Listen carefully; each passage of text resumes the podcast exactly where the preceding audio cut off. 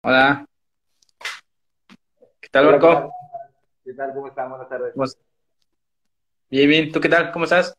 Muy bien, aquí con, este, con el gusto de estar con ustedes. Marco, ¿qué tal? ¿Cómo te sientes en tu primer directo? Bien, fíjate que este, estoy emocionado por varias razones. La primera que es el primer directo que hago en, en Instagram, este, y la segunda porque normalmente cuando me toca una charla, una conferencia o entrevista es como por un tema en específico de lo que hago y este, al ver la temática de esto es raro porque es empezar a hablar más bien de quién soy y no de lo que, de lo que me he desempeñado, entonces eso me hace también padre porque no me ha tocado, es la primera vez.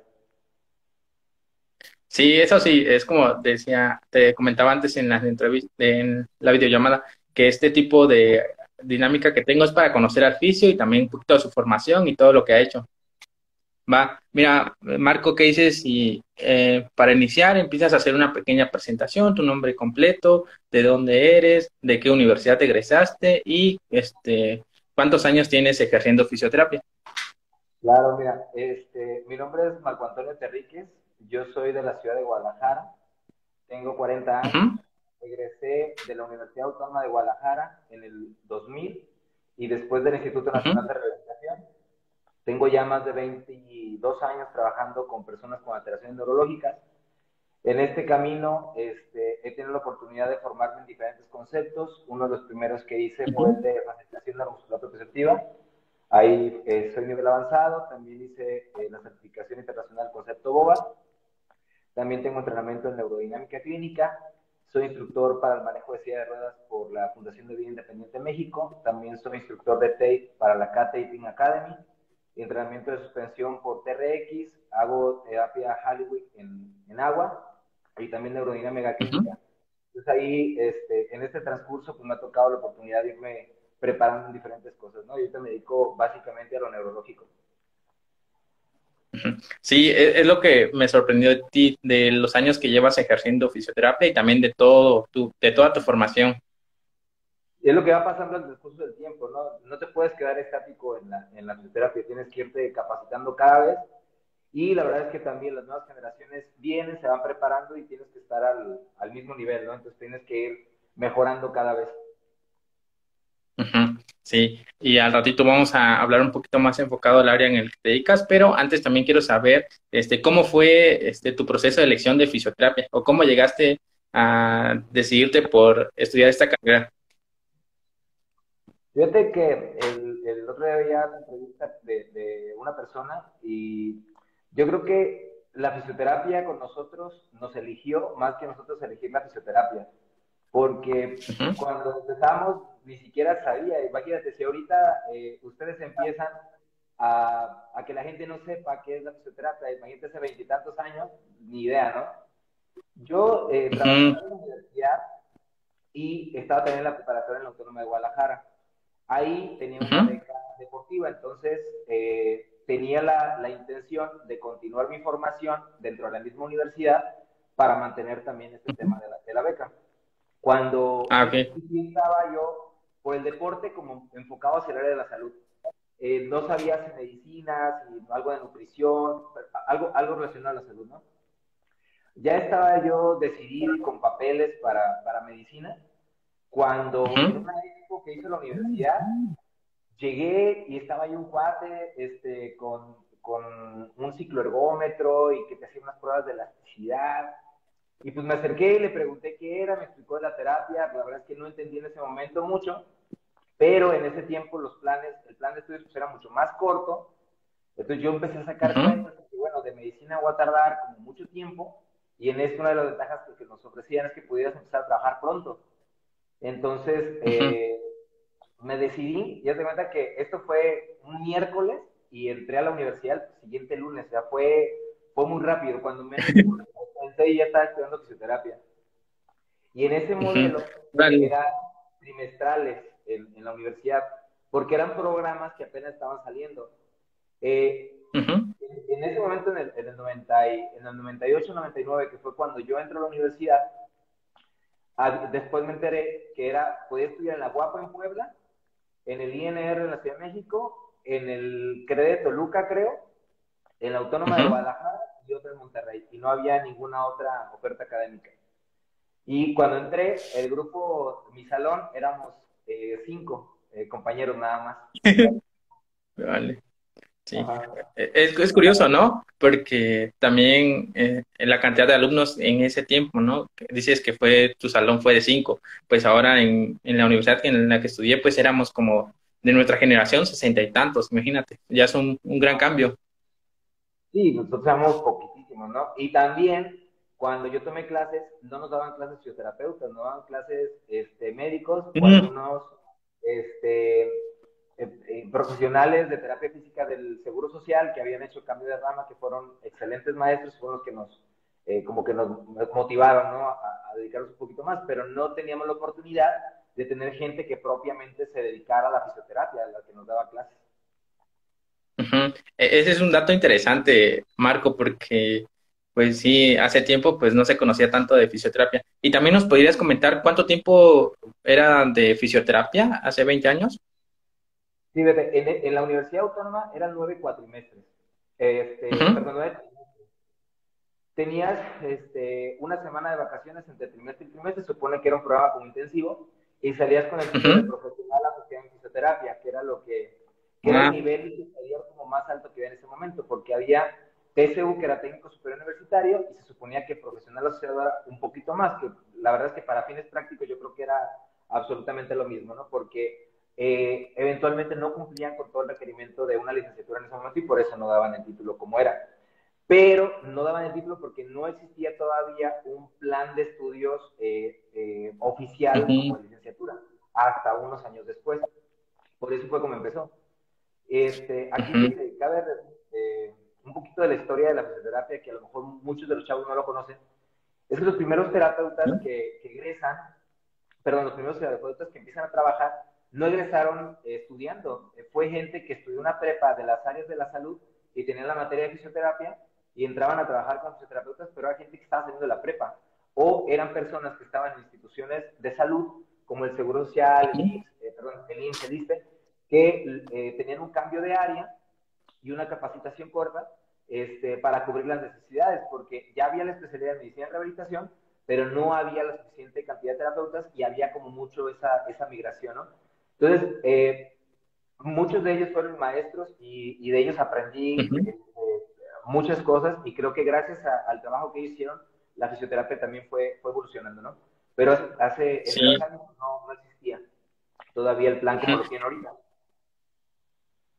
Eh, Marco, me, hiciste recordar una entrevista que tuvimos hace unas semanas con un licenciado en fisioterapia, igual que decía que su papá estaba trabajando en el seguro y fue capacitado como técnico en rehabilitación, pero solo para suplir esa función, porque como dices, no había antes quien hiciera ese trabajo.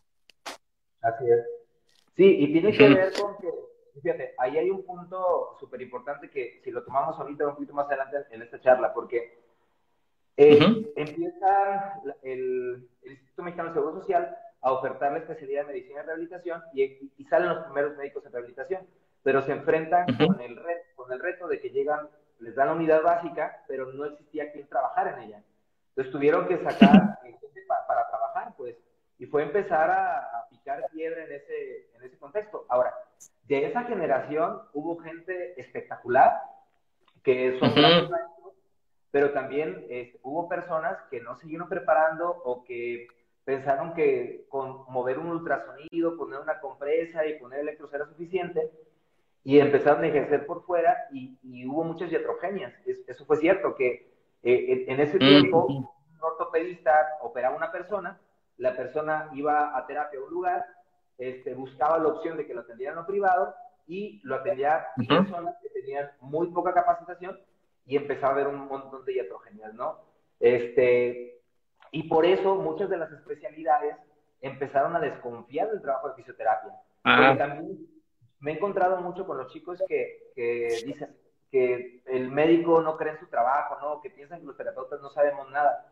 Pero tiene que ver con la historia. Y con la historia no podemos pelear con lo que ya pasó, tenemos que mostrar con lo que viene adelante.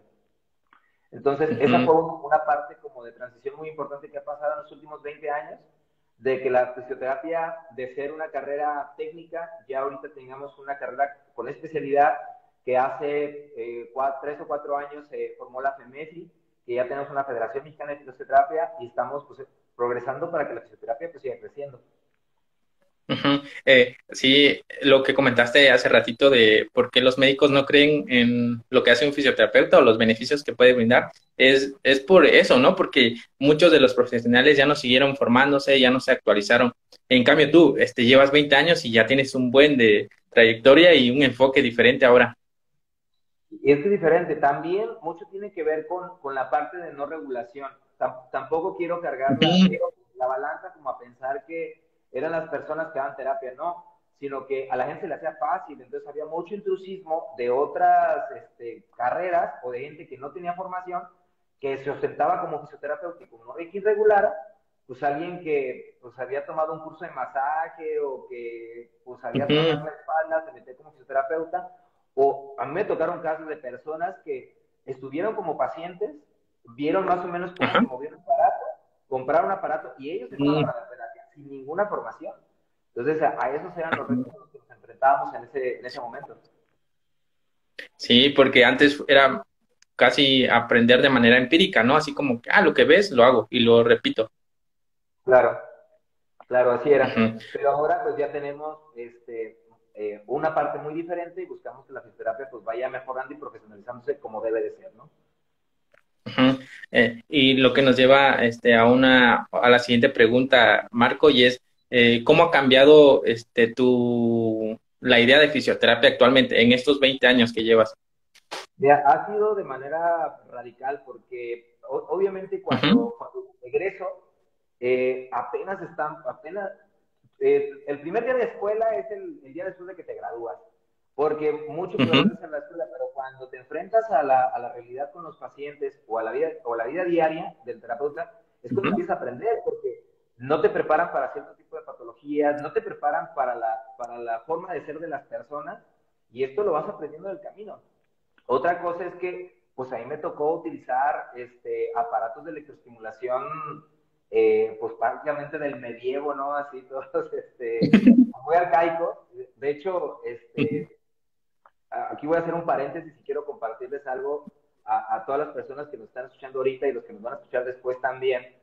Yo trabajaba en, una, eh, en, una, clínica del sector salud y pues yo era el nuevo, ¿no? recién egresado. Entonces, este, habían los cubículos a los lados y a medias ponían todos los aparatos de electroterapia y así como carreras, ¿no? Y arrancan, ¿no? Llegan los pacientes y agarras tú el ultrasonido que necesitas del compresero para llevarlos, porque aparte tenía en ese momento tres pacientes por hora, era mi, mi productividad. Entonces, pues llegaban y metía uno a ponerle el ultrasonido, pasaba al otro a ponerle el electro, otro a la compresa y luego me cambiaba y así estaba, ¿no? Pues total que llega una señora con una prótesis de cadera, este, y pues ahí me dejaban los aparatos más feos, ¿no? Porque los que estaban de base, y no tenían experiencia, pues agarraban los aparatos más nuevos en ese tiempo.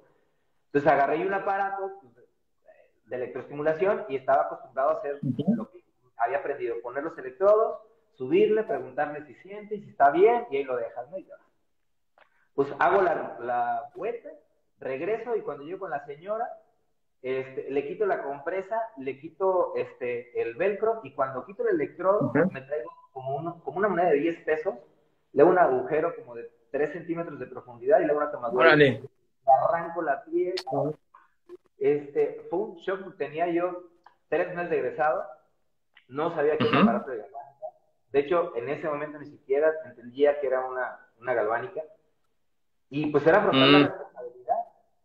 Hablé con, el, con mi jefe inmediato y luego con el director del, de la clínica, fueron a revisar a la señora. Y el tema que pasó fue que al ponerle la prótesis había tenido también alguna afectación nerviosa y la señora pues, no, no sentía, ¿no? La habían dejado sin sensibilidad en la zona. Entonces, nunca vale. Este, favorablemente la señora ni era diabética ni tenía ninguna otra este, eh, eh, contraindicación y pues lo mandaron a cirugía reconstructiva y se pudo, eh, se pudo resolver, ¿no? Yo estuve muy apenado con la señora, intenté hacer todo lo posible para poder ayudarle y esa fue una de las grandes enseñanzas para mí porque dije, ni, ni una más. Y eso fue por desconocimiento. Me di cuenta que tenía suficiente preparación como para atender a esa paciente y me aventé. Y muchas veces como terapeutas nos animamos a dar diagnósticos, tratamientos, hacer cosas sin estar seguros de lo que estamos haciendo. Y mientras que no pase nada, pero cuando te llega a pasar algo ahí es donde vienen las consecuencias, ¿no? Afortunadamente en ese momento ni perdí mi trabajo, acepté la responsabilidad, tuve que cubrir algunas situaciones este, con la señora. La señora quedó contenta dentro de todo el, el, tema. Mm, no conforme con lo que pasó conmigo, pero sí agradecida porque acepté mi responsabilidad y no era como que me hice el desentendido, ¿no? De que, ay, señora, pues quién sabe, usted tiene la culpa, ¿para qué tiene la piel tan frágil, ¿no? Como muchas veces pasa. Eso los comento porque todos en algún momento podemos tener errores. Lo importante no es que los tengas, lo importante es lo que vas a hacer con ellos y qué es lo que aprendes. Por eso también es una de las cosas que he intentado formar mucho, porque no quiero cometer errores. Son personas a las que tendemos, es algo muy valioso y tenemos que ayudarles con lo mejor que tengamos. Sí, es interesante porque a veces de los errores se aprende, ¿no? Y tomarlo de una mejor manera. También eh, eso hay que recalcar que de ahí es lo fundamental, ¿no? De hacer una historia clínica detallada para ver este, qué alteraciones tiene el paciente, cómo es su patología o cómo va este, su historia natural de, la enfermedad como tal. Claro. Fíjate que en un grupo de, conferencistas que, en el que participo, uno de ellos proponía hace un tiempo, dice, hay que hacer un congreso este, para mostrar todas las veces que nos hemos equivocado. Dice, porque siempre mostramos los casos de éxito, las cosas bonitas y todo eso, pero, pero realmente ese es el resultado de un montón de cosas que van pasando en el camino que nos llegan, que nos hacen llegar a ese momento. Y a veces no mostramos la película completa y son cosas que por desgracia este, nos pueden llegar a suceder, pero de ahí es donde viene el aprendizaje. El tema no es que te pase alguna vez, el tema es que sigas y sigas y sigas repitiendo tus mismos errores, ¿no? Eh, me hiciste recordar a, igual a un fisioterapeuta que empezaba a hacer directos acá en Instagram que el, la temática era fracasos y, y, entrevistaba a fisioterapeutas igual para que comentaran esos casos donde pues eh, hicieron mal un tratamiento o no valoraron bien, pero que dieran como una, un análisis ¿no? de lo que habían aprendido en esa etapa. Claro. Eh, bueno, este, Oscar, Marco, vamos a regresar un poquito más a, la entrevista. Eh, nos desviamos un poquito, pero eh, sé que tú también estudiaste en el INR y nos podrías explicar más o menos cómo fue tu etapa universitaria en Guadalajara y después en la INR. Sí, mira, este, en Guadalajara fue todo un tema porque cuando entro a la universidad fue un tiempo súper corto, ¿no? Del, digo, decidir, el, como ya estaban mis papeles en la universidad, por eso pude entrar en ese ciclo. La verdad es que este, pues me aventé sin saber realmente cuánto costaba la universidad y eso es una universidad privada.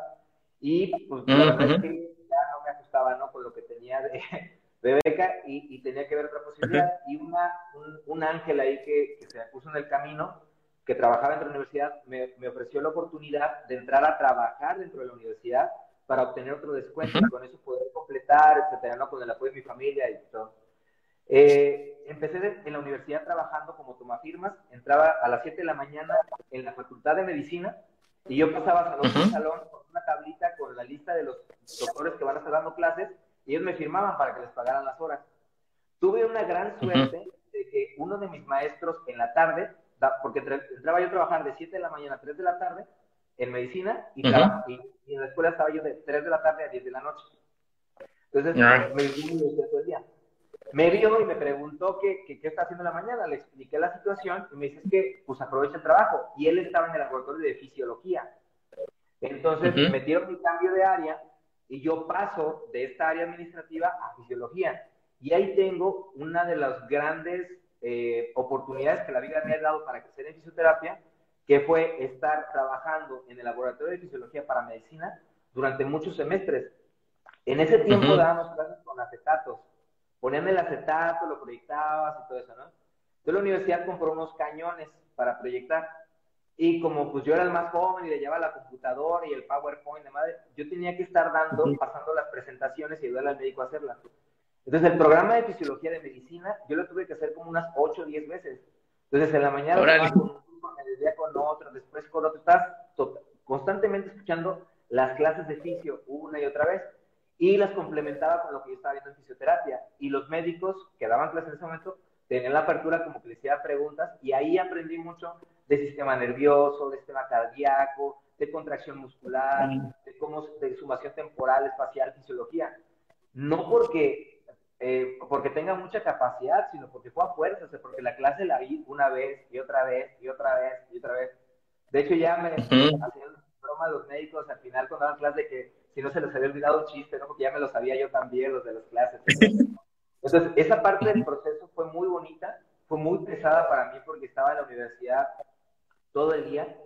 este, cuando egreso, eh, aquí otro, un, un, punto también importante es que trabajando en la universidad, cuando llegué ya a octavo y, y, tenía que empezar el servicio social, el otro médico que me conocía me dice, no, mira, vamos a hacer aquí un, un cambio, te mandamos de fisiología a rehabilitación, entonces te hago cambio de área mm. y vas a tener dos, dos cardex, porque tú eres una persona como trabajador y es otra persona como estudiante.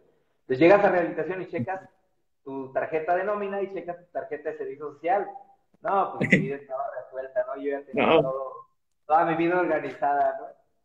El, el tema ahí fue que llegó octavo, pedí mi cambio, hubo unos temas administrativos y no me lo dieron y tuve que renunciar. Entonces empecé a hacer prácticas mm. en el área de rehabilitación de la universidad, pero pues ya sin paga, este, batallándole porque había renunciado y ya había perdido el descuento, o sea, ya empezaban a haber cosas ahí. Había avanzado el servicio social cuando un día dije, bueno, ya aprendí aquí, pero el servicio social es para aprender, para formarte, para hacer más cosas. Y en ese momento yo conocí un médico, un médico del, del, del IMSS, del centro médico, y fui a hablar con él, y le dije, pues me faltan unos meses de servicio social, me podría ir al centro médico a hacer el servicio social, y me aceptó. Entonces, me voy al, me voy al IMSS a terminar mi servicio social. Pero lo que yo no tenía contado es que cuando metí mis papeles y todo, me dicen, sí, te aceptamos, pero no te puedo valer ninguna hora que traigas. Tienes que empezar el servicio. Y dije, bueno, también fue como un shock porque decir, ya iba a acabar en estos meses y ahora voy a empezar otra vez. bueno, por algo. Y esa fue una de las grandes decisiones porque podía haber terminado el servicio yo antes, pero al darme la oportunidad de conocer a terapeutas nuevos, por ejemplo, ahí conocí a Rosy Ortiz, que es una excelente terapeuta en Boite y que fue de las primeras que me enseñó que la fisioterapia era más que movilización, que era no solamente eh, eh, poner medios físicos, sino que había otras terapias. Gracias a ella y, a otros profesionales espectaculares que me tocaron ahí, me, dieron la oportunidad de, tener mucha formación y mucho crecimiento, ¿no? Eh, pasando el tiempo, gracias también a la apertura con los médicos en rehabilitación y mostrar que sí queríamos estudiar, prepararnos, atender a los pacientes, porque había mucho el pleito con el médico en rehabilitación, el fisioterapeuta en ese momento, ¿no? Yo tuve la gran suerte de que tuve muchos médicos maravillosos cerca de mí, este, que me abrieron las puertas. De hecho, uno de ellos, cuando fue presidente en, en la Sociedad Occidental de Medicina y Rehabilitación, me invitó como ponente a uno de los, de los primeros congresos a los que fui entonces, y también el único terapeuta que estaba dando ponencias en ese tiempo, y ahí también empezó mi carrera como a, eh, a potencializarse, ¿no? estoy hablando de hace 18 años. Órale, eh, es un buen. Sí, después de, después de pasar todo esto, y entendiendo también, buscando este trabajo de cohesión con el médico en rehabilitación, que, que no estamos peleados, sino que somos parte de la, del mismo equipo que está luchando contra la discapacidad. Ese es nuestro, nuestro enemigo en común, no se lo queremos poner, ¿no? Queremos ayudarle al paciente, estamos del lado de él. Porque lo que es un hecho es que también hay que darnos cuenta que a veces nos quejamos del intrusismo en fisioterapia y también los terapeutas de repente hay algunos que andan haciendo intrusismo en otras áreas que no les toca. También esa parte hay que, hay, hay, que ubicarnos, ¿no? Este, después de mucho tiempo, el INR abrió la convocatoria para profesionalizar, porque ya estaban los programas de licenciatura, este, y un, grupo de todo el país empezamos el, programa de revalidación y, formación para obtener el título de licenciatura, en el Instituto Nacional. Ahí me metí como unos cuatro años, que estaba yendo de manera intermitente a la Ciudad de México, y soy de Guadalajara. Me estaba desplazando a presentar exámenes, entregar trabajos, o sea, como llegar todo el proceso, y con ellos adquirimos el, título ya de licenciatura en fisioterapia. ¿Cuánto tiempo fue ahí? Como cuatro En el INR. Vale, sí. El título unos cuatro años. Pero también, eh, ¿cómo eran las clases ahí? ¿Era fin de semana o ir toda la, o durante la semana? No, este, teníamos, eh, como, como todos éramos ya eh, gente que está trabajando, Entonces teníamos un temario, trabajamos en el temario, entregamos trabajos y nos veíamos más o menos una vez cada mes o cada dos meses. Íbamos de manera presencial para, presentar el examen y, este, entregar trabajos, hacer revisiones, etcétera. Pero era semipresencial. Eh, también, también me interesó tu historia de la universidad, Marco, de cómo este, intentaste, llevaste lo del trabajo y la universidad en esos años, porque sí es complicado, ¿no? Trabajar y estudiar.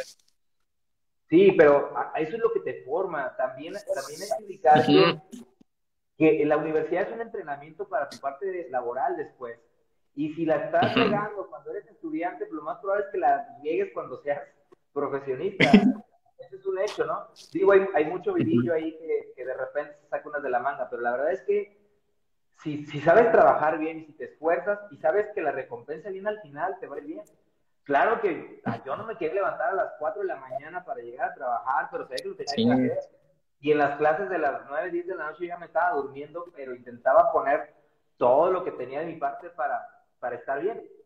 Pero es la única manera que vamos a, a, a, hacer algo, ¿no? A salir adelante. Y la verdad es que favorable de la situación que vivíamos en ese momento, gracias al trabajo de fisioterapia y a muchas otras cosas, pues pude ir poco a poco ir construyendo todo lo que hemos hecho hasta, hasta el día de hoy, ¿no?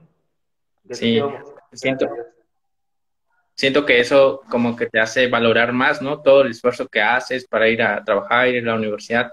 Y yo, por ejemplo, en la universidad donde fui también es de paga, pero tenía un compañero igual que tenía beca y además él este, hacía sus horas becarias como tú, iba, llegaba temprano a la uni, estudiaba y veía que le ponían empeño, entonces decía como que, ah, es, es, como que algo que me motiva a también yo estudiar, este, hacer como competencia, y eso sí me gustó en la universidad, conocer a una persona así, que se esforzara bastante. Claro, porque mira, si ser exitoso fuera fácil, toda la gente lo sería. sí, eso sí. Este, ¿Cuál es la diferencia de alguien ordinario en extraordinario? El extra que pongas en las cosas. Y todos lo podemos hacer. El tema es, es tener la decisión y, y de veras buscar la, la, oportunidad de crecer, pues, porque las oportunidades ahí están. Sí, es cuestión de tomarlas. Y de buscarlas, porque este, están frente a ti, pero muchas veces están enmascaradas en otra forma y tienes que buscarle. Este, y, y, entender que la gente que está alrededor, cuando eres estudiante, la verdad es que está para ayudarte. Yo no sería lo que este, la persona que soy si no hubiera tenido el apoyo de grandes maestros, de grandes instructores, de grandes terapeutas que, que me cobijaron en ese momento cuando yo estaba en formación, cuando estaba creciendo, sin ellos yo no hubiera hecho prácticamente nada, ¿no? Porque el que te da una palmadita, el que te, el que te regalen un libro, el que, que te apoyen, que te den un consejo, que te vayan formando, es lo que va haciendo la diferencia. Ahora también, que lo aceptes o no, pues ya depende de ti, que es donde yo veo que está en el camino. Sí, es, es lo que dices, que mucho influye con las personas que te juntas en la universidad, ¿no? Por ejemplo, yo también tuve maestros que exigían que leyeras artículos científicos actualizados en inglés y que participaran en clases. Y eso a mí me gustó bastante, la competencia en clase, la participación. Y también mis compañeros, por ejemplo, tenía compañeros que llevaban antes a la universidad a leer, a estudiar, y dije, órale, eso como que también sigues eso, esos pasos y pues te encaminan a, a un buen... Claro. No, y es que también date cuenta que, que, ya cuando estás en la universidad, pues es el, es el, último, el último estirón y el preámbulo a tu vida profesional y a la formación. Dicen que hay, hay, cuatro decisiones en la vida de cada persona y dependen de ti. La primera es, ¿qué estudias? Perdón, tres decisiones. ¿Qué estudias? ¿En qué trabajas? ¿Y con quién te casas? Entonces, ¿qué estudias? Lo decidimos nosotros, ¿no? ¿En qué trabajas? Nosotros como fisioterapeutas tenemos la gran bendición de trabajar. Yo conozco pocos terapeutas que son fisios y que no trabajan en fisio. Y son, es porque no quieren, porque tienen otros negocios, o porque la familia, no sé, ¿no? Pero si quisieran trabajar, tendrían trabajo todavía. Entonces tenemos esa gran bendición todavía en nuestra, en nuestra carrera, ¿no? Entonces, esas decisiones las tomamos en una etapa muy temprana de la vida. Y a veces no maduramos, o sea, no pensamos en la repercusión de que tú eres fisio, pero a lo mejor tienes, estás en los 20 y eres fisio ahorita Sí, pero cuando tengas 40, cuando tengas 60 y cuando tengas 80, también vas a seguir siendo oficio. ¿Qué oficio quieres ser y cómo vas a ir creciendo? A veces no nos podemos a pensar en eso, ¿no? Hasta que la vida te, da, te va llevando poco a poco. Sí, eso sí. Eh, ahora, eh, Marco, igual vamos a regresar un ratito a la estructura de la entrevista y es, ya que trabajabas y estudiabas, ¿cómo fue tu método de estudio en, esa, en, esos años, Marco? Como te comentaba hace rato, era por repetición. La verdad es que yo en esa parte era muy metódico y era repetir, intentar repetir. Este, me grababa yo este, cassettes, porque era lo que vi en ese momento, con la grabadora ahí este, grababa algunas clases, grababa cosas y las escuchaba y, intentaba aprovechar todos los tiempos muertos. Los desplazamientos en el camión que aquí en Guadalajara eran bastante largos, entonces estar escuchando, estar intentando estar empapado, eh, inmerso en el tema de la fisioterapia durante todo el tiempo. Entonces, yo no, este, yo creo que para mí lo que me ayudó fue repetir, o sea, algo que me gustaba, lo leía y lo volvía a leer y lo volvía a leer y lo volvía a leer a la, cantidad, la, N cantidad de veces hasta cuando ya agarraba el texto y ya sabía ya qué decía el texto, ¿no? Escuchaba una clase que me gustaba mucho y intentaba escuchar la mayor cantidad de veces hasta que sabía el contexto de toda la, de toda la clase, ¿no? En la escuela sí fue. Ahora fuera, la parte para aprender, pues es tratando y practicando. Hace ratito también comentaste que estabas agradecidos con los maestros que te tocó, ¿no? Aún este, eh, sin que ellos fuesen enfocados a fisioterapia, pero que tuviste buenos, buenos maestros. Sí, fíjate, tuve ortopedistas, ortopedistas que nos daban clases que, que nos enseñaron mucho desde la parte de que, de que ellos hay, que hacen, y ahorita me ayudó como a entender como la visión de ortopedia, o sea, por qué, por qué decían algunas cosas, ¿no? Y a veces cuando llega el paciente de rehabilitación, bueno, a, fisioterapia conmigo, a veces hay algunos que están molestos por algo que le dijeron, etcétera, pero también cuando te pones del lado de, la, otra persona, entiendes por qué le está diciendo las cosas. Y nuestro trabajo también a veces es mediar, ¿no? Entender que, que cada quien va a resolver las cosas desde, el conocimiento que tiene. Y eso está bien. Sí, eh, ahora que dijiste que te, las clases te lo dio un ortopedista, ahora como que ya, ya hay el cambio, ¿no? Que ya hay fisioterapeutas que dedican al trauma y ortopedia y pues te dan también su experiencia y su punto de vista. Exacto, sí, porque antes ni pensar, ¿no? Que hubiera alguien en, que se dedicara a neuro, que se dedicara a, ortopedia, etcétera, no había. Eh, ahora hablando ya de áreas de la fisioterapia en específico, y sé que también este, me, gustaría comentar contigo este, eh, cómo fue que surgió el interés para enfocarte en un área en específico, que es lesión medular, Marco? Este, como te decía, al principio empecé yo como por la parte deportiva, porque también cuando vi lo de fisioterapia dije, no, no, madre, voy a seguir entrenando, pues ya puedo ir a, unas tronadas. Pues yo era lo que me imaginaba de estudiante, ¿no? Pero eh, cuando empecé a tener los primeros, cuando ya estaba yo en el, en el servicio social, en, en, centro médico y también en el otro hospital que estuve antes, pues había la parte de trauma y la parte de ortopedia. Ahí fue donde estaba trabajando con los dos, pero me hacía más clic lo neurológico, porque me dejaba muchas dudas y, y me podía pensar como que qué más podría hacer. Entonces me iba a la casa y en el camión estaba pensando como qué estrategia iba a llegar o terminaba terapia y decía, híjole, ¿por qué no le hice esto? No, mañana que venga lo voy a hacer. Entonces esa parte me empezó como a motivar mucho. Y con el de trauma, cuando menos en, mi caso, era como muy, e, era como muy predecible la evolución, ¿no? Porque había la inflamación, había el proceso, ciertas cosas, y si todo iba bien, iba a tener tanto e, e, X. Pero el neuro no, el neuro pues era incierto, porque yo veía gente que se avanzaba, gente que no avanzaba, unos que tenían toda la vida yendo y estaban igual, otros que iban bien poquito y mejoraban muy rápido, entonces pues no sabía, y esa fue la inquietud que me hizo este, enfocarme a, a como a la parte neurológica y de ahí seguirme preparando. Sí, eh, también vi la entrevista que te hicieron de cómo fue que te enfocaste a la lesión medular, ¿no? Que decías que no, no entendías por qué había una, un paciente tuyo empezó a, hacer, como que hizo un movimiento sin darse cuenta, ¿no? Sí, hace cuenta, ya estaba trabajando, ya estaba yo este, con base en una institución este, pública y era un, yo estaba en el grupo de lesionados medulares eh, era una chica que llegó en un día, ese día, como estaba lloviendo, pues faltaron muchos, nada más llegó ella. Entonces la pongo en la colchoneta y el trabajo antes de, de, grupo, de grupales era, se acuestan todos y yo acá hago las señas, ¿no? Levante las manos y con las pies, etc. Pero ese día empecé, como yo a movilizarla. Y cuando le pedí que me empujara, la chava me empujó. Y le pedí que doblara y dobló y empezó a moverse. Eh, tenía un síndrome cordón posterior. No, sí movía, pero no sentía.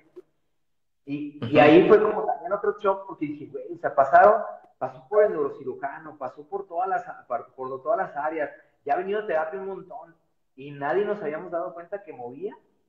Y la chava de fueron cuestión de meses en los que ella se pudo parar y caminar con andador, fue muy rápido.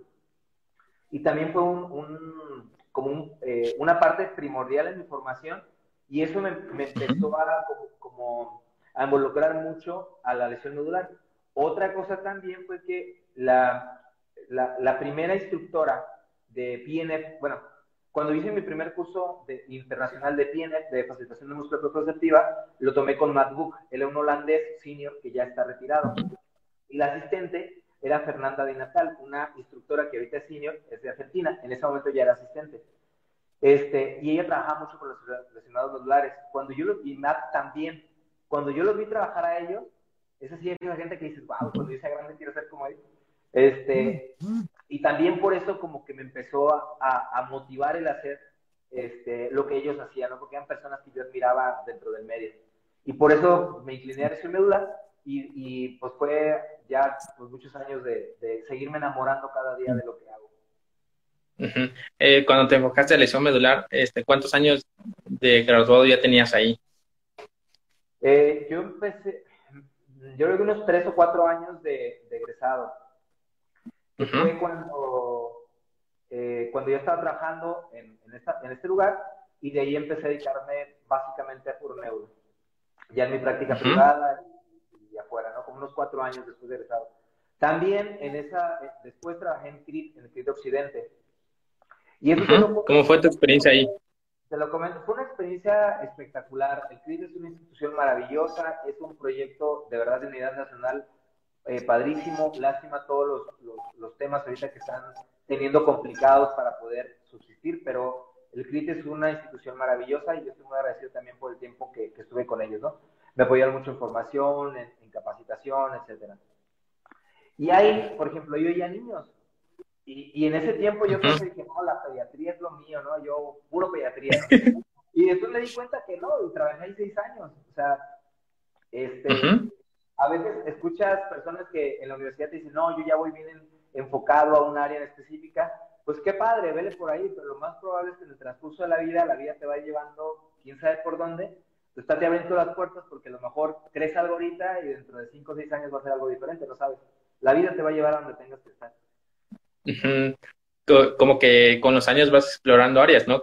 Como en tu caso fue lesión medular, este, pediatría, pero en cuanto a pediatría, ¿sí te acoplaste bien a la modalidad de trabajo, al ambiente? Sí, ahí me, ahí me encantaba. De hecho, este, para mí el modelo de Teletón es uno de los mejores modelos de atención porque era una, un terapeuta por, por paciente. Yo venía de un lugar donde estábamos de, tres pacientes por, eh, por, terapeuta por hora y si podías tener cuatro, mejor. Y acá de repente en mi agenda nada más había seis en el día y este, porque eran seis horas de trabajo y tenemos una hora de capacitación. A mí, en lo personal, es una institución eh, maravillosa. ¿eh? y, eso que fuiste de los primeros en trabajar ahí, ¿no? Sí, pues, este, porque nada más estaba, estaba el Teletón de México, que era el primero que se había abierto, y se acaba de abrir el de, Occidente, que es al, que yo entré. Después empezaron a abrir ya Oaxaca, este, y pues todos los demás, ¿no? Y ahorita la verdad es que no me acuerdo ni cuántos son, pero ya son un montón. Eh, hace ratito comentaste del número de pacientes, Marco, también es algo que pregunto en las entrevistas de cómo ven eh, ese caso de que vean, que los fisioterapeutas vean más de un paciente en una, en una hora. Yo, mira, en lo personal yo creo que es muy complicado ver dos personas a la misma vez, ¿no? Dicen que el que a dos amos por más no queda mal. Y hablo desde la parte de neuro, ¿no? Yo no me imagino viendo dos pacientes de neuro en el mismo tiempo. No sé si en otras áreas se pueda porque usa más aparatología y se preste, pero en la parte de neuro es muy complicado. O sea, si estás con un paciente por hora. Sí, eso sí, e, está complejo. Bueno, también depende del paciente, ¿no? Porque si es, si es como que algunas clínicas que solo ponen electro, compresa, pues ahí todo te alternas, ¿no? En cada paciente, pero ya dándole eh, un tiempo adecuado a cada paciente, pues ya es diferente. Ya, nosotros ni en los de trauma los vemos en grupal. O sea, los de trauma tampoco. ¿Por qué? Porque pensando en la experiencia que te conté al principio, este, yo creo que terapeuta que está esté con el paciente durante todo el tiempo que está en la clínica, está acompañando. De hecho, fíjate, aquí hay un tema bien importante. Nosotros tenemos chavos de servicio social y tenemos de prácticas profesionales. Los de prácticas no tocan al paciente. No puedo dejar que un mm. terapeuta de prácticas atienda. Este, porque la responsabilidad tengo. Yo te hice un terapeuta de base que da la terapia. A los de servicio social les damos la oportunidad de que empiecen ya a trabajar bajo supervisión de alguien. Y en el caso de neuro es muy común que esté un paciente y lo esté trabajando dos o tres terapeutas al mismo tiempo. Porque está el paciente en la colchoneta, uno está estabilizando la pelvis, otro está trabajando desde los hombros, otro está haciendo otra cosa. También eso con nosotros es muy común, ¿no? En lugar de tres pacientes por hora, es tres terapeutas por paciente. Sí, buen punto, porque yo también eh, en mis prácticas clínicas que tuve con la unidad, igual me tocó un centro donde una paciente eh, tenía una lesión medular, igual yo le ayudaba a estabilizar la pelvis, como dices, a, bloquear las rodillas para hacer sus movilizaciones y decía, ahora es un cambio, ¿no? Como que de perspectiva, de antes y después. Claro. E-, eso sí. Bueno, ahora, este, Marco, que mencionaste de que pues también tú tienes a cargo fisioterapeutas, pasantes y practicantes, eh, ¿nos podría decir este, cómo es tu modelo de trabajo actualmente? Sé que tienes una clínica. Mira, aquí en Guadalajara tenemos cinco puntos de atención, o sea, tenemos cinco clínicas diferentes. este, ah, cada, cada, cada clínica tiene un equipo de terapeutas, tiene un gerente, tiene eh, asistentes, personal administrativo que les ayuda por ahí, y también cada clínica tiene este, eh, gente de servicio social y tiene también de prácticas profesionales. Entonces, cada uno de los modelos va enfocado hacia la atención del paciente. Eh, ¿Qué es lo que buscamos? Terapia personalizada con un modelo que tenemos. Los tratamientos los basamos en las certificaciones que las hemos ido teniendo. Todo nuestro, todo nuestro personal tiene capacitación constante. Cada, este, cada mes tenemos un, un plan de formación este, para, mantenernos, para tenernos activos durante, eh, durante todo el año. Eh, y con la ventaja de que varios de los que, de los que colaboramos en el equipo somos instructores de los conceptos, entonces pues es de primera mano estarles dando la, la información ¿no? para tener formación. Yo creo en el trabajo individualizado, un terapeuta por paciente por hora. Este, creo que los chavos de prácticas van a practicar, pero de manera muy supervisada no, no, a mí no se me hace padre estas clínicas donde de repente este, es un terapeuta el que, el que tiene, pero tiene puros de servicio social o tiene puros de prácticas profesionales, solo se saca la cama. Y yo no, no comulgo mucho con eso porque también, este, si quieres ser alguien de calidad, pues le tienes que invertir y, pues tienes que tener gente de calidad, ¿no? Entonces, esa parte es la que, la que usamos. Este, los profesionales que están, todos tienen eh, eh, su título su, título su profesional, son egresados. Este, y pues no sé, atendemos también de trauma y atendemos también de neuro. Tenemos estas dos este, modalidades dentro de las clínicas. Eh, Marco, pero también nos podrías comentar cómo surgió el proyecto de Sigue Fisioterapia. Ok, este, mira, Sigue empezó con eh, Marte Valente Mendívil, es mi socio, tenemos ya muchos años de conocerse y unos muchos más de ser, unos más también de ser socios. Eh, inició pensando en el poder ayudar a las personas. Cuando inicia el proyecto, y estoy hablando de a lo mejor hace unos 13, eh, 14 años, eh, él y yo dábamos clases en la universidad. Entonces teníamos tan saturadas nuestras agendas que ya no teníamos la oportunidad de atender a más gente. Entonces reclutamos a los estudiantes más brillantes que teníamos en ese momento para que nos apoyaran a ir este, a ir desahogando como nuestras agendas, ¿no? En ese momento no era un modelo de negocio, lo que buscábamos era este, para atender a las personas, ¿no? Y no era como que yo trabajo para ti, tú me dabas una parte, ¿no? Pues ahí era empezar a hacer el trabajo y que la, gente se atendiera. Nosotros revisamos a los pacientes, armamos los tratamientos, etc. Cuando fue evolucionando el, el, proyecto, tuvimos ahí altibajos, este, sociedades que empezaron y que terminaron, fraudes que aparecieron, gente que nos metió el pie para que cayéramos. Y al final, en un, momento en el que tuvimos este, una catarsis, tuve la oportunidad de, yo de, ver qué, pasaba. Y, así empezó, le digo, pues, ¿y ahora qué sigue? No, pues vamos a ver qué sigue. Pues sigue, pues sigue. Y sigue, fue. Pues. Entonces, por eso le pusimos Y sigue es porque después de, cuando hay un proceso de discapacidad, la gente queda como detenida, o sea, parece que el tiempo se le detiera, ya no avanza, este, quedan truncos los planes de educación, de trabajo. Entonces, el proyecto viene para que la gente continúe con su vida. Entonces, sigue es porque la vida sigue. Y nuestro logo es un infinito porque representa la capacidad infinita de las personas de poder seguir adelante y lo ponemos en, horizontal representando precisamente a eso, ¿no? A la gente. Entonces nos debemos a la gente y es un modelo de atención que busquemos que sea de un costo accesible para las personas, porque también no quiero que la gente tenga que decidir entre atenderse o comer, pues, que también eso pasa mucho. quien de repente ves que empiezan a inflar sus precios, que yo tengo 10.000 certificaciones y voy a cobrar. Está bien, o sea, pues es un modelo de negocio, pero pues, este, y la gente que vaya con ellos, qué padre, pero me preocupa la gente que, que, no puede eso, ¿no? Que no puede pagar esas cosas.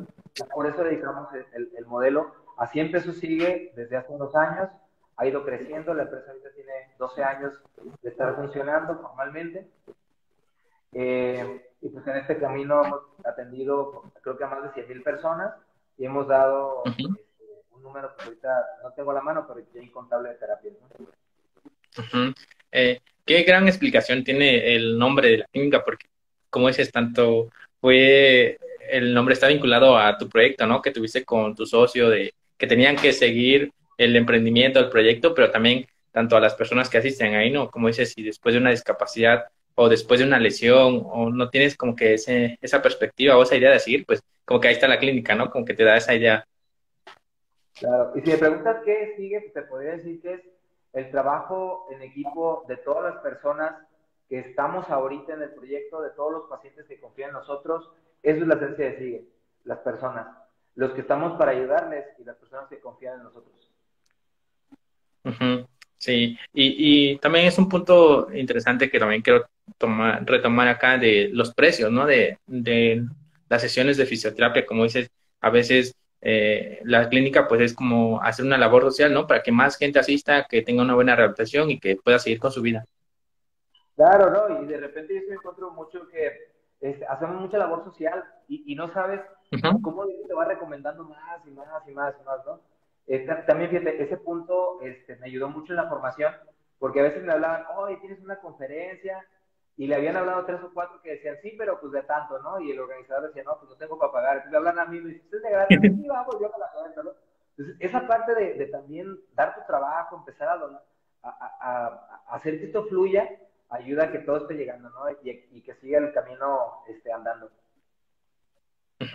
Eh, y eso he notado bastante, eh, bueno, en estos días que descubrí tu cuenta, que pues vi los, las entrevistas que te han hecho, que has dado conferencias, como que se te da eso, ¿no? De tratar de dar a conocer todas las experiencias, tu, trayectoria, los pacientes, de cómo va su proceso de rehabilitación, ¿no? Claro. Sí, este, lo que pasa es que estamos innovando mucho. Mira, cuando, arranco con, el proyecto, eh, primero fue, me, me, enfrenté yo con facilitación de muscular y me encantó. La forma en cómo se movía el cuerpo, y empezamos a hacer todo eso con los pacientes. Y después era, híjole, pero, pero ¿qué más? O sea, ya está esto, pero tengo un paciente que no, no, no me puede entender el comando verbal para hacer un, para hacer un ¿qué, podemos hacer? No, pues está Bobat, ¿qué, ¿qué es Bobat? Vamos a ver y performan el proyecto. Oye, y, que de boba, que eso se puede hacer en el agua, pues vamos a hacer terapia acuática. Y luego que, que, los nervios se mueven, bueno, pues vamos a ver el australiano este que está haciendo algo allá y, y, vimos cómo empezamos con neurodinámica, ¿no?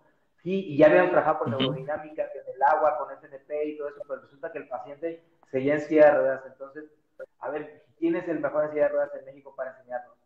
Eh, y así fui paso a paso no porque yo quisiera, no porque quisiera estudiar algo, era porque necesitaba estudiar algo, necesitaba ver qué más, o sea, qué otra cosa podría ayudar a las personas. Y así, y así fue. O sea, ha sido un proceso como muy natural. Y aquí hay una recomendación que yo les hago a los chavos, porque ahorita en la fisioterapia hay una enfermedad, este, yo creo que es más transmisible que el COVID, que se llama cursitis. Y es que los chavos empiezan a hacer cursos a diestra y siniestra y cada este, fin de semana tienen uno y otro y otro, ¿no? Llenan de papeles y son especialistas en todo y en nada. Este, eso, yo les recomiendo mucho a los jóvenes que tengan cuidado.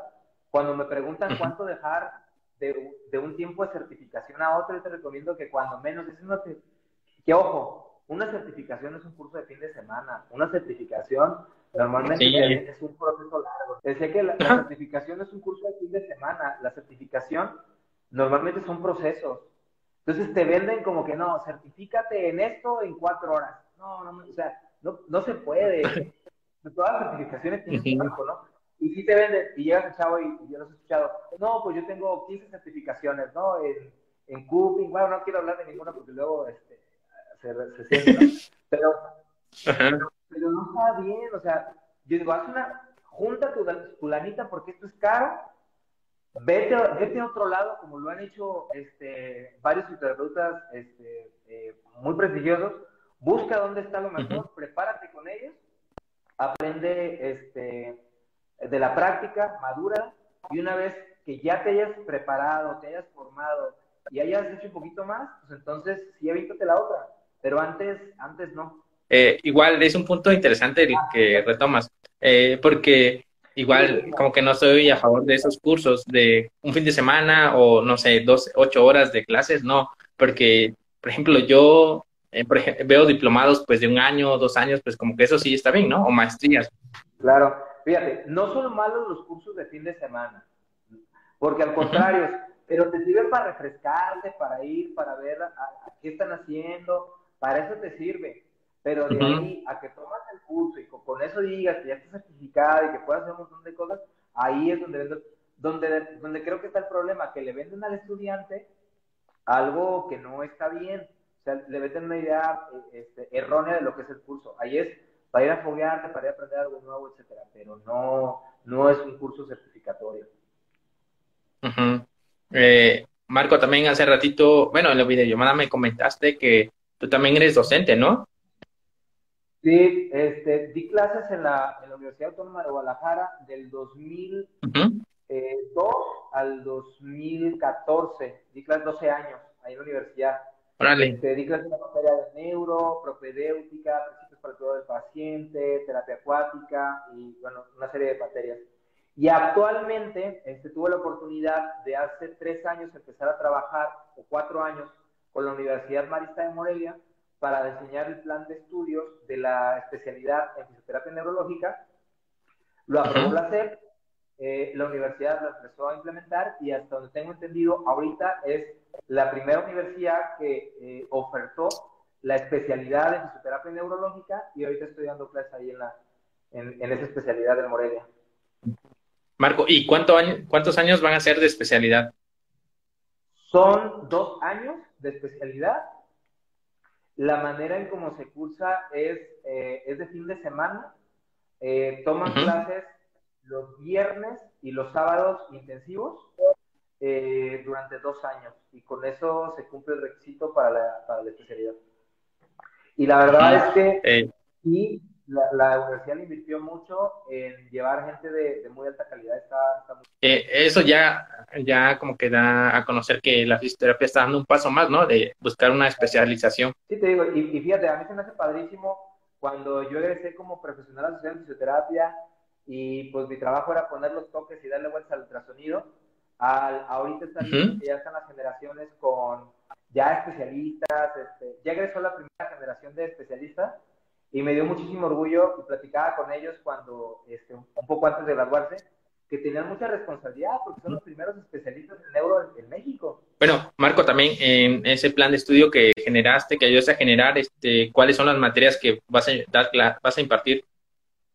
Eh, yo doy biomecánica aplicada en el neuro, doy una introducción en los conceptos, ahí hablo de neurodinámica, neurodesarrollo, facilitación neuromuscular, entrenamiento de silla de ruedas, entrenamiento neurológico. Hay otra parte donde vemos todo, todo movimiento normal, análisis de movimiento, eh, y, bueno, todo el desarrollo de análisis de movimiento y también otra donde es el, todo el análisis del desarrollo en el primer año de vida.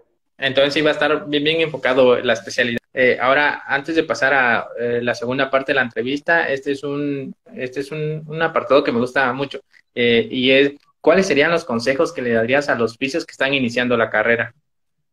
Pues básicamente un resumen de lo que hemos platicado. Primero, esfuércense mientras están estudiando porque es el entrenamiento que van a llevar para su vida profesional. Porque eh, la gente mediocre es la que medio cree que estudia, medio cree que trabaja, medio cree que cumple, medio cree que hace.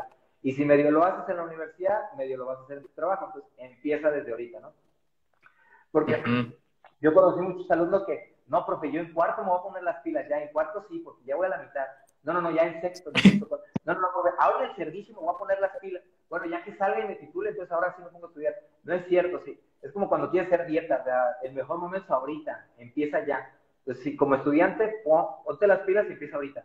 La segunda es, no tengas tanta prisa. Esto es, la terapia no es una carrera de velocidad, es de resistencia. Tranquilo, aprende, date el tiempo, madura. No tienes que hacer cursos todos los fines de semana, date la oportunidad de, de conocer las personas, de atender pacientes, date ese, date ese chance, ¿no? Y yo creo, y el más importante consejo que les podría dar eh, en estos, de estos 20 tantos años trabajando es, preocúpate por las personas. Y cuando veas a alguien, piensa cómo lo tratarías si fuera tu mamá, tu hermano, tu primo, tu cuñado, tu esposa, tu esposa, tu hijo. Piensa en eso, porque a lo mejor cambia tu manera en cómo los atiendes. Entonces ve a todos de esa manera, familia. Ese es el que le daría a los, a los muchachos ahora. Sí, e, estuvo bueno lo que dijiste de que esto no es una carrera de velocidad, sino de fondo, ¿no? Que tiene que ser constante. Claro, porque sí, empiezan muy, muy, eh, muy fuertes al principio, pero pues al principio no tienes experiencia, no tienes práctica. Otra cosa también es que les venden mucho la idea de que sea emprendedor desde el principio, ¿no? Salte y pon tu consultorio. A ver, agarra experiencia y la experiencia no la vas a agarrar en lo privado. Tienes que estar trabajando con alguien para que, y también supervisado por alguien, porque a lo mejor tú crees que estás haciendo algo bien y no es cierto. Debes de también formarte y, estar trabajando para alguien no es malo, es parte de un proceso natural. Todas las personas que hemos emprendido y que favorablemente hemos tenido la oportunidad de ir creciendo, todas empezamos trabajando y aprendiendo. Porque si no sirves para trabajar para alguien más, entonces difícilmente vas a poder este, darte a las demás personas. Porque si no sabes lo que, está, lo que es estar de un lado cuando tengas gente a tu cargo, no, sabes, no a saber qué hacer. Entonces, esa parte de formación es bien importante. Yo les invito a que no tengan miedo y cuando trabajen, trabajen, den el 100, el 110% de lo que traigan. Y ahí van a formarse y eso va a ayudar más adelante. No tengan prisa, jóvenes. Sí, en la videollamada también que hicimos hace unos días, comentaste eso, ¿no? Que eh, el objetivo de un fisio saliendo es poner su consultorio, pero es como, piensan que es aprender, pero simplemente se están volviendo autoempleados, ¿no? Ah, bueno, ese, ya, ese es otro boleto, ¿no? Y eso, si algún día hablamos de, emprendimiento en fisioterapia, hablaremos de los cuadrantes de, este, de, cómo se da esto, ¿no? Pero cuando tú dices que eres emprendedor o empresario, de hecho, que se me da risa porque eh, veo los perfiles, pero dicen CEO, o sea, chef, este, o sea, mero mero el director de este, fisioterapia fulanita, ¿no? ¿Y cuántas personas trabajan ahí? No, pues nada, yo, no, tú eres el director ejecutivo de una ¿no vas tú. No, o sea, el CEO es el de CEO de Walmart, el CEO de, de, Adidas, de empresas que realmente tienen un corporativo enorme, ¿no? Este, pero te venden como esa parte, ¿no? Poner que tú eres como el director ejecutivo. Pues la verdad es que no tienes ya quién ejecutar porque no tienes empleados. Entonces, empezando de ahí, ¿no?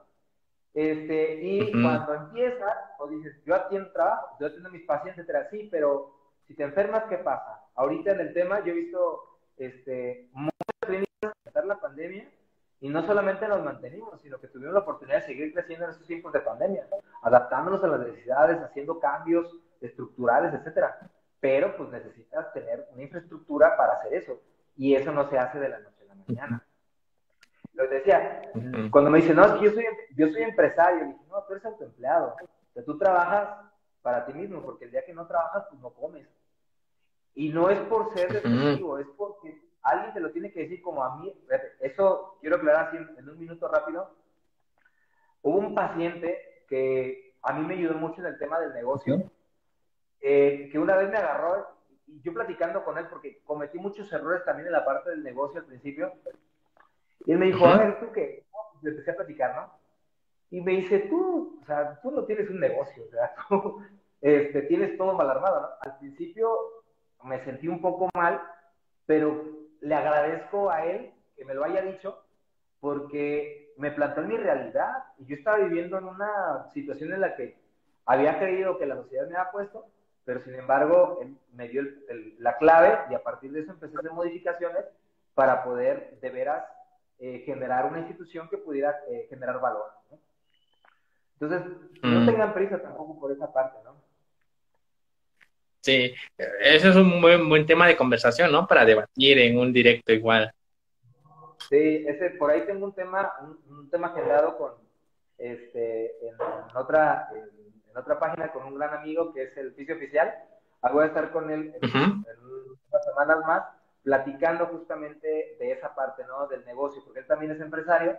Entonces vamos a ver ahí como una, este, una retroalimentación de lo que pasa la fisioterapia ahí, pero ya desde la parte del negocio, ¿no? De los diferentes modelos que hay. Bueno, igual estaré pendiente para, para verla y también tomar notas o no. Una. Claro, igual y luego hacemos otra tuya. Va, va, va. Mira, este, Marco, vamos a pasar a la, la, segunda parte de la entrevista y es, eh, sé que ah, eh, llevas poco en Instagram, pero ¿nos podrías comentar cómo surgió la idea de crear la cuenta? Sí, fíjate, tengo, estoy terminando la quinta semana de que la, de que la empecé a hacer y la empecé a mover por, eh, por porque me empezaron a, recomendar que lo hiciera y un amigo sí me estaba quedando atrás por no usar Instagram. Entonces, la clínica tiene redes sociales, pero yo este, como persona no tenía. Entonces, me motivó este, y la verdad ha sido una experiencia súper bonita en estas cinco semanas porque he conocido gente de, de mucha calidad como a ti y como a otros entrevistados que he tenido la oportunidad de ver, este, que era un mundo que para mí estaba. Entonces, el tener la oportunidad de convivir con más gente está padrísimo. Y la otra es que también en el tema de la lesión medular y el tema de los eh, eh, accidentes neurológicos, hay, hay mucho miedo, hay muchos tabús, y lo que yo quiero hacer con la página es compartir nuestro trabajo para que la gente vea ¿no? qué, qué, va a hacer. Otro punto este, también que quiero recalcar de, esa, de, esta eh, página es que me han contactado gente de Centroamérica con muchas dudas y empecé ya un, estoy armando un programa para poder trabajar con la gente a distancia, este, porque hay gente que se dedica a mandar sus videos y ver este, eh, qué hacían. La verdad es que hay gente con mucho potencial que está tirada en su casa. Estoy viendo la manera ahorita de cómo poder armar para complementar esto, para por, de manera virtual poder atenderlos a ellos. Entonces, pues, como una parte también social, ¿no? De regresar un poquito de, pero mucho que se nos ha entregado en este tiempo. Y qué bueno que te animaste, ¿no? A crear tu cuenta de Instagram, publicar lo que haces y también, como dices, dar a conocer lo que se puede hacer con un lesionado medular y todos los pacientes que atiendes. Sí, porque fíjate que a los lesionados medulares están en un, en un, en un lugar donde no están ni lo suficientemente enfermos para que los tengan este, con tratamiento, ni lo suficientemente sanos para que los entreguen a trabajar. Entonces los dejan como a la mitad y muchos de ellos este, desde el principio le dicen que es una lesión completa y ahí ya le dan el diagnóstico catastrófico, les mandan una silla de ruedas. Y no necesariamente tiene que ser así, me ha tocado ver muchos milagros. Entonces, pues, yo quiero luchar con las personas para que se recuperen lo más posible. Sí, y también es interesante que tú tengas como esa iniciativa, ¿no? De que aprender cosas nuevas, porque en tu trayectoria eso ha estado en, eh, es un punto importante, ¿no? Porque pues ahora a tus cuarenta y tantos años, pues ya inicias redes sociales y todo eso. Fíjate, yo creo que el, que sepa que ya lo sabe todo no sabe nada. Entonces tenemos que estar abiertos a aprender cosas nuevas. Y, y, no hay que estar aferrado a lo que, a lo que funcionaba. Y te digo, a mí se me ha hecho padrísimo porque el otro día hablábamos de unas cuentas que, este, que también me había encontrado y que dije, wow, o sea, qué padre lo que están haciendo y también, también eh, me sirve a mí como de motivación o de inspiración ver que otras personas están haciendo algo, algo padre, este, y pues motiva, entonces sí se me ha hecho muy, muy bonito este proceso de, de Instagram, ahí la cuenta va creciendo poco a poquito, en estas, en estas cinco semanas. Espero poder llegar a más personas y poder transmitir el mensaje, ¿no? También otra razón de la cuenta fue que hay preguntas que me hacen como muy constantes, este, y que siempre la gente, o los estudiantes, o los pacientes me hacen. Yo saqué como un apartado de, notas de oficio para pacientes y para estudiantes. Y ahí voy como respondiendo las preguntas que son como muy recurrentes. Y creo que eso a lo mejor, si alguien lo lee, pues le puede servir. O a lo mejor tiene esa pregunta, no sé. Igual la información ahí está. Es la ventaja de redes sociales, ¿no? Que tienes una retroalimentación de lo que publicas o o también pues vas encontrando personas, ¿no? Que también hacen lo mismo, que tienen el mismo enfoque y pues van compartiendo información. Exacto. Sí, y es una red. Este, al final todo esto va creciendo. La pandemia, fíjate que me arrepiento un poco de no haberlo hecho en la pandemia. Este, Estamos muy enfocados con la supervivencia del, pues de todo el modelo de atención, de los, los, que los complicaron. Entonces estamos como muy ocupados con esa parte. Yo de repente veo pues que decían, no, es que en la pandemia tuvimos un, eh, como un stand-by y para nosotros fue la pandemia, todo nos vino a voltear, ah. que, que, que, trabajar como a doble este, y tomar decisiones, puede hacer muchas cosas en este tiempo. Y no, no me dio ese tiempo, pero creo que hubiera sido el tiempo como perfecto para empezar en, ese, en esa etapa. Y ahorita siento que empecé tarde en Instagram y siento que empecé tarde después de la pandemia, pero pues con una persona que le llegue y con alguien que le sirva, con eso yo me siento eh, muy satisfecho. Ajá, mm, pero mm, creo que no hay problema con eso de cuándo iniciar, porque también es algo muy, muy común que estábamos comentando en un directo con un colega, que en la pandemia creas una cuenta, este, te, te seguían un montón de gente, pero ahora después de un año, pues ya esa, ese público pues ya disminuyó. Pero lo que a ti te va a ayudar pues es tu trayectoria, todo lo que has hecho, tu enfoque y todo lo que vas publicando. Este, te digo, no tengo mucha, este, como mucha experiencia en esto y apenas voy, voy, voy, voy aprendiendo, ¿no? Este, pero sí, la verdad es que esta, esta experiencia es, muy padre. Y para publicar el proceso se me ha hecho eh, bastante como natural por todo el tiempo de, la docencia. Entonces, como ya tengo una parte de estructura de cómo, eh, de cómo organizar el material, eso se me ha hecho fácil. Lo que sí, pues me puse como a ver cuentas y ver cuál me gustaba, cómo se veía, este, etcétera, y así fue, fui decidiendo el formato que tengo ahorita. Sí, también vi que publicas más videos, ¿no? De todo lo que estás haciendo. Ah, sí, y porque creo que el video en, en, un formato de 10, 12 segundos te transmite fácilmente una idea. Entonces, y también estoy intentando hacer como grabaciones en cámara rápida, porque si ves a alguien haciéndole algo como muy lento, te, no te atrapa, y si, pero si ves como todo el proceso más rápido de dónde va, como que te da una idea más global del por qué haces algo o alcanza a ver los cambios de movimiento. Entonces, por eso estoy intentando darle como ese formato, pero pues estoy, te digo, aprendiendo y viendo, así como en la fisioterapia, a ver hacia dónde me va llevando la cuenta. Oye, y que, y qué rápido te diste cuenta de eso, de el foco de atención, que es muy poco en las redes sociales, ¿no? Que tienes que hacer algo este, llamativo y que sea rápido, que se muestre. Pues mira, este, los, los últimos alumnos de, que tuve, yo creo que fueron los que me empezaron a entrenar, porque si no les captabas la atención, los perdían, no te hacían caso, agarraban el celular. Necesitaba yo estar buscando tener herramientas docentes para tener la, captada la atención del alumno. No, de hecho, te, puedo, puedo, decir que de la especialidad esta en, en neuro, hubo, como cuatro fines de semana que nos aventamos de 8 de la mañana a 8 de la noche en virtual. O sea, las, era la muerte, pues, o sea, cuando menos cuando estás uno, pues te, o sea, en el salón, pues haces un chascarrillo, juegas, pero eh, el estar intentando mantener la atención de una persona este, 12 horas continua es, es bien complicado, ¿no? Este, y pues por ahí como que buscaba en las slides, en la manera en como eh, presento, pues hacerlo dinámico, cortito, que no sea pesado, y, pues bueno, ir aprendiendo también con las reacciones de la gente ver qué sí gusta, qué no gusta, qué es lo que se mueve más y así pues ir encontrando el material que pueda ser más amigable para todos. Eh, hace, hace ratito dijiste que también estás utilizando Instagram para ver este, qué hacen otras cuentas, ¿no? otros profesionales. Y es lo que te comenté en la videollamada, que no había visto un perfil así que esté estructurado, este, que sea del, del lenguaje español, eh, que haya publicado así con puros pacientes neurológicos, porque había visto uno, como te dije, de Estados Unidos, pero que extrapoles eso, ¿no? De Estados Unidos a México, pues que vean también la diferencia, ¿no? También lo que se hace en México. Fíjate, qué bueno, qué bueno que me lo comentas, porque yo, yo pensé que no los había encontrado, ¿eh?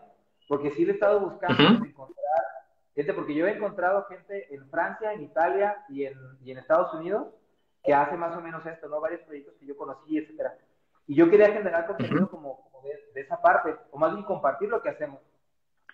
Y, como que no lo hallaba, y yo sabía que si hay la necesidad de compartir eso en, español, pues, pues, qué bueno que me, que me comentas, porque pues das validación para intentar transmitirle a la gente esto. Sí, porque yo también sigo cuentas por el diseño, por lo que publican, todo lo que suben. Y dije, ah, pues al menos este, sé que hay oficios que están en esta área, que posiblemente en un futuro pueda entrevistarlo. Y así me guío, como voy cazando ideas casi. Sí, claro. Sí, y yo me di cuenta que esta también funciona muy claro para eso, ¿no? Para ir este, viendo qué hacen los demás, ¿no?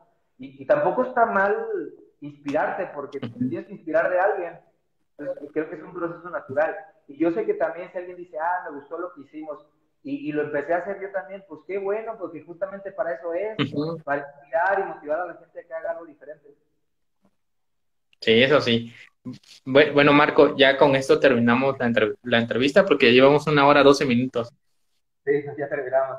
Muy bien, oye, pues te agradezco, muchas gracias por la, por la invitación, se me hizo muy padre no hablar solamente de un tema como de terapia, este, como el trabajo, te agradezco darme la oportunidad de compartir como experiencias personales, estuvo muy padre, muchas gracias por la invitación. Y gracias a todos los que se han un fragmento o la entrevista completa. ¿Y qué tal te pareció la dinámica? Está padre, o sea, este, te digo, para mí fue nuevo el hablar de, de mí, pero se me hizo, me gustó, o sea, y la dinámica creo que es enriquecedora porque estamos mostrando, ayudándole de una manera más enfocada a los estudiantes este, de, las, de las experiencias de muchas personas, así como las entrevistas que vas llevando, para que el estudiante pues al final tome su decisión, porque pues, nadie va a decidir por él, ¿no? Entonces que él vaya viendo los Entonces hasta aquí llegamos, Marco, y ya eh, tal vez en un futuro podemos agendar otra entrevista ya hablando eh, específicamente de lesión medular. ¿Qué te parece? Me parece perfecto, a la hora. Oye, pues felicidades por tu canal, mucho éxito y saludos a todos. Ok, nos vemos, Marco. Hasta luego, chao.